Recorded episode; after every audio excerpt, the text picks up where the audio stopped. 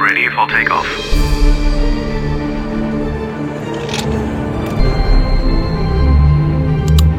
Luftraum, der Luftfahrt-Podcast mit Christopher Scheffelmeier. Hallo und willkommen zur dritten Folge. Diesmal habe ich mich für euch auf den Weg zum Flughafen Hannover-Langenhagen gemacht. Dort zu Hause ist die Fluggesellschaft TUI Fly, eine klassische Ferienfluggesellschaft, bei der es natürlich jetzt im Sommer besonders viel zu tun gibt. 39 Flugzeuge sind aktuell in der Flotte, alles Boeing 737. Auf die neue Generation, auf die MAX wird weiter gewartet. Und in der Zentrale der Airline hatte ich die Möglichkeit, mich in zwei Bereichen umzugucken und vor allem eine Menge Fragen zu stellen. Wie werden die Dienste der rund 1700 fliegenden Mitarbeiter geplant und wie werden die Flüge von der Zentrale aus in Hannover koordiniert? Darüber habe ich gesprochen mit Björn Tiffert. Der arbeitet im sogenannten Group Operations Center und meine erste Frage mal ganz allgemein, wie werden die Flüge geplant? Ist wirklich ein, ein ähm, relativ komplexer Prozess, geht auch sehr lange vorher los. Wir arbeiten halt für die TUI Deutschland. Die erzählt uns erstmal, wo sie hinfliegen möchte. Also die definiert, wann sie welche Strecken fliegen möchte. Also welche Zielgebiete, welche Flughäfen, von wo, mit welcher Frequenz. Und das geht dann an eine Abteilung, die heißt Scheduling. Die bauen daraus anhand von Airport-Slots, die ähm, zweimal jährlich verhandelt werden auf großen Konferenzen, bauen die halt ähm, erstmal einen groben Schedule, also an welchem Tag fliegt die TUI Fly von A nach B. Ähm, das heißt noch nicht, wo lang, mit welchem Fluggerät und so weiter. Das passiert so acht bis zehn Wochen vorher. Da wird dann wirklich das Fluggerät einer, einem bestimmten Flug zugeordnet. Also die Maschine XY fliegt von Hannover nach Palma. Das passiert dann. Dann gibt es jede Menge andere Daten, die von anderen Abteilungen halt auch bereitgestellt werden, wie Flugzeuggewichte, ähm, Passagiergewichte werden, werden ermittelt, ähm, durchschnittliche Gepäckgewichte. Äh, was haben wir noch? Crewgewichte. Crews wiegen auch. werden aber nicht vorher gewogen. So die, nee, die werden alle nicht vorher gewogen. Durchschnitt. Also wir arbeiten halt mit Durchschnittsgewichten. Ja. Ähm, und ähm, die ähm, gleichen sich halt mit der Erfahrung auch an. Also wir sind da schon sehr realistisch unterwegs, was das angeht. Ähm, das fließt halt alles zusammen, ähm, wird in einem Operations Control System gesammelt erstmal. riesengroße Datenbank muss man sich vorstellen, wo halt die verschiedensten Abteilungen äh, nacheinander ihre Daten oder parallel ihre Daten reintun. Ähm, dann wird am Ende natürlich auch eine Crew darauf geplant wer das fliegen soll. Also braucht immer bei uns mindestens zwei im Cockpit und mindestens vier in der Kabine für eine, für eine 737-800. Und diese ganzen Daten, diese ganzen Gewichte, ähm, Parameter, die fließen halt dann am Vortag in das Flugplanungssystem. Wichtig ist auch, der Reiseveranstalter teilt uns mit, wie viele Passagiere er gebucht mhm. hat auf diesem das, Flug. Das tut er, ja? Also das, ihr wisst heute, wie viele Passagiere morgen? Meistens, ja. ja. Also äh, meistens wissen wir es heute für morgen. Ja. Mhm. Äh, manchmal auch ein paar Tage früher, aber es wird halt auch kontinuierlich mhm. aktualisiert. Dann können wir es doch mal versuchen, äh, konkret zu machen machen. Wir äh, nehmen jetzt mal einen Flug morgen von Hannover nach Mallorca. Da fliegt ihr ja sehr häufig hin. Ähm, wie konkret sieht diese Planung jetzt aus? Da setzt sich noch jemand äh, an den Rechner bei euch äh, in der Zentrale und, und geht mit der Maus die ähm, Route durch? Nein, nein. Das, das wäre heutzutage, also theoretisch ist das möglich. Ja. Ähm, ist allerdings heutzutage einfach viel zu komplex. Ähm, es gibt so viele Einschränkungen. Also es gibt zum Beispiel, es gibt ein riesiges Netzwerk aus, aus, aus Luftstraßen, aus Airways natürlich, aber nicht jeder darf äh, zu jeder Zeit für jede Strecke benutzt werden. Da gibt es zeitliche Einschränkungen, ähm, da gibt es, gibt es äh, gesperrte Gebiete zwischendurch, wo zum Beispiel das Militär trainiert, das zu bestimmten Zeiten halt diesen Luftraum beansprucht. Ähm, das ist halt auch immer so, ein, so, ein, so, ein, so, eine Verhandlung zwischen der Flugsicherung und dem Militär. Wer darf wann welchen Teil des Luftraums benutzen? Ähm, und das sind auch ganz, sind auch Herausforderungen, die immer, immer größer werden, weil die Flugzeuge immer mehr Raum brauchen. Hm. Also neue, neue Kampfjets zum Beispiel brauchen immer größere Trainingsgebiete, weil sie mhm. einfach schneller sind, zum mhm. Beispiel. Diese ganzen Daten sind aber elektronisch verfügbar, zumindest in den weitesten Teilen. Die sind alle in diesem Flugplanungssystem. Theoretisch, unter idealen Bedingungen, ist heutzutage ein Flugplanungssystem in der Lage, einen Kurzstreckenflug von Hannover nach Mallorca, wenn es all diese Daten hat, völlig automatisch zu berechnen, zu prüfen, ob die, die Flughäfen anfliegbar sind, ob das Wetter gut genug ist und wirklich also einen Flugplan herzustellen, das tut es auch bei uns. Wir möchten aber, dass da nochmal ein Mensch drüber guckt und wirklich nochmal eine Plausibilitätsprüfung macht, ähm, weil auch unsere Flugdienstberater, bevor sie überhaupt anfangen, Flüge zu planen, das Wetter sich angucken und zwar das Wetter, was auf der Strecke herrschen wird, das Wetter an den Flugplätzen, die wir anfliegen und auch die operativen Einschränkungen dort. Also ob vielleicht eine, eine Runway gesperrt ist oder irgendwelche signifikanten Taxiways gesperrt sind. Es kann nämlich an manchen Plätzen auch bedeuten, dass ich einfach, äh, dass, dass das die Kapazität einschränkt, dass wir Verspätungen erwarten. Dazu gehört auch, und das können Flugplanungssysteme leider noch nicht, äh, antizipieren, wie es aussieht, ähm, wie voll der Luftraum sein wird. Also ob wir daraus von der Flugsicherung irgendwelche Verspätungen erwarten. Mhm. Auch mhm. das ist dann, das System berechnet eine Route, berechnet einen Flugplan, die Treibstoffberechnung und alles. Das kann es alles automatisch und das kann es auch, glaube ich, exakter mittlerweile, als das ein Mensch könnte. Ähm, zumindest in der vorgegebenen Zeit oder in der gewünschten Zeit. Ähm, dass sich aber am Ende das Ganze zu interpretieren und zu schauen, ob das wirklich auch am Ende des Tages ein nutzbarer Plan ist legal ist er, aber ob er nutzbar ist und operativ sinnvoll ist, das macht halt noch der Mensch.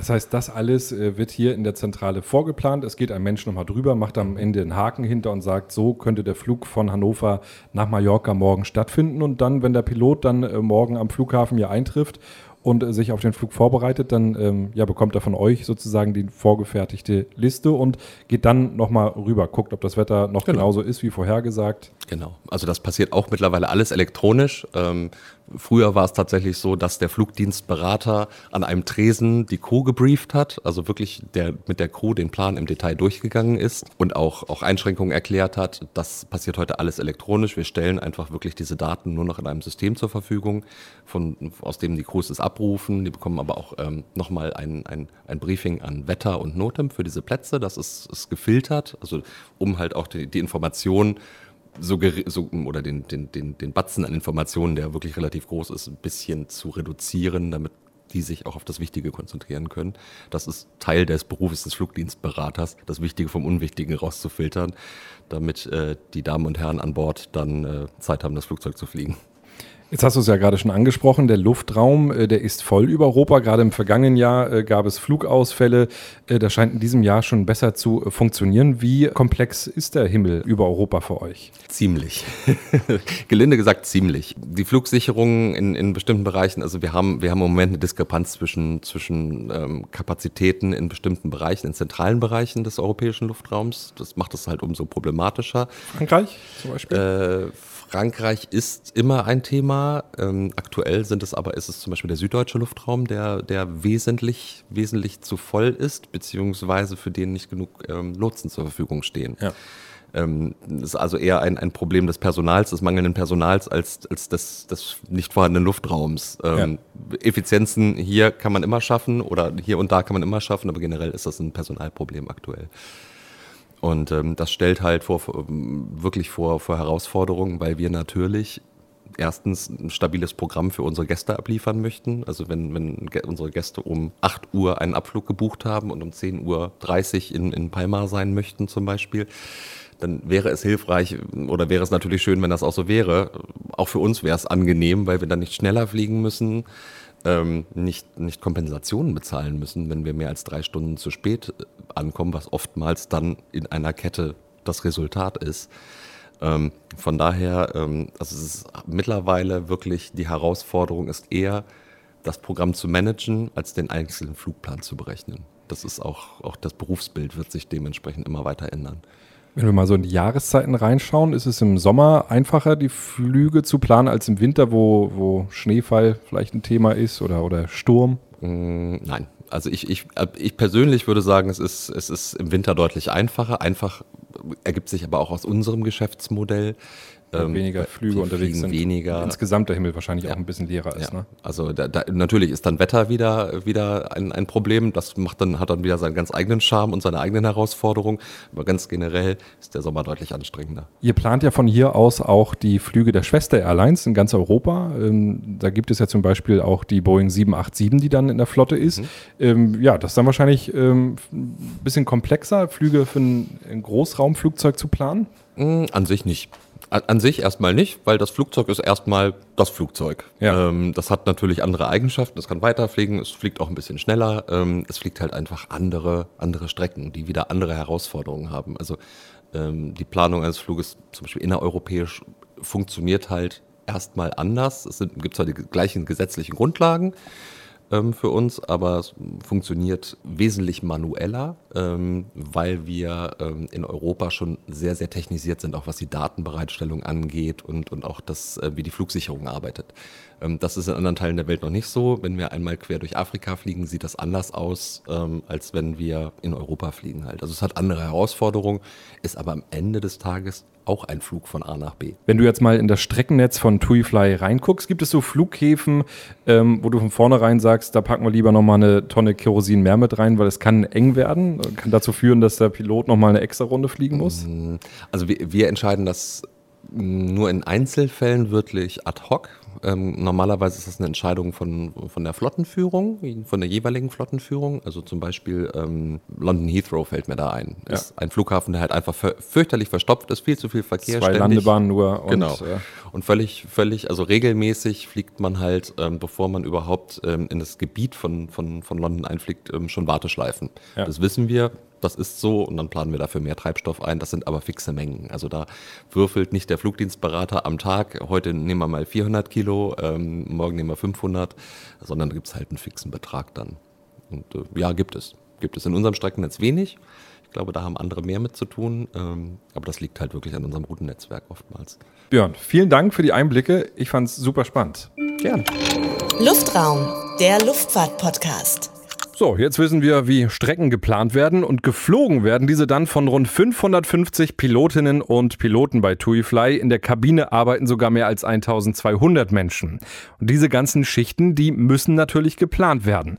Und auch das passiert in der Landeshauptstadt von Niedersachsen. Verantwortlich dafür ist Verena Schröder. Und da war meine erste Frage, wie entstehen die Dienstpläne bei TuiFly? Ja, also ähm, wir haben natürlich erstmal als Basis ein Flugprogramm, was wir von der TUI, also unserem Reiseveranstalter, für den wir viel fliegen, und auch von der Eurowings ähm, bekommen. Und ähm, diese Flüge bauen wir dann im ersten Schritt in den sogenannten Pattern, heißt das, ähm, in Umläufe oder in Flugkombinationen ein, die dann auch ein Crewmember äh, legal, tariflich, Betriebsvereinbarung etc., dass er das auch legal fliegen kann. Und da berücksichtigen wir natürlich schon, also du musst dir quasi vorstellen, wir haben elf Crewbasen. Ähm, davon sind aber auch einige, wo wir gar keine Abflüge haben. Andere ähm, Abflughäfen haben wir, wo wir gar keine Crew haben. Das heißt, diese Flüge bauen wir quasi in diese Pattern zusammen. Ähm, deswegen kann es auch passieren, dass da sogenannte Proceedings davor oder danach äh, eingebaut werden, damit der Crewmember dann von seinem Crewstandort beispielsweise nach Basel kommt, äh, wo wir Abflüge haben, aber keine Crewbase. Proceedings sind also äh, der Weg zur Arbeit sozusagen. Und wieder zurück. Ja. Und auch dazwischen dazwischen ja. sozusagen. Aber etwas, was nicht dein Flugdienst ist, also wo du nicht live auf dem Flugzeug deinen Flugdienst verrichtest, sondern wo du von einem Ort zu einem anderen gebracht wirst. Und das kann sein, dass das eine Bahnfahrt ist, äh, ein Taxi, äh, was fährt oder es kann auch ein Flug mit der Lufthansa beispielsweise sein. Ist das dann schon nach B bringt. Arbeitszeit?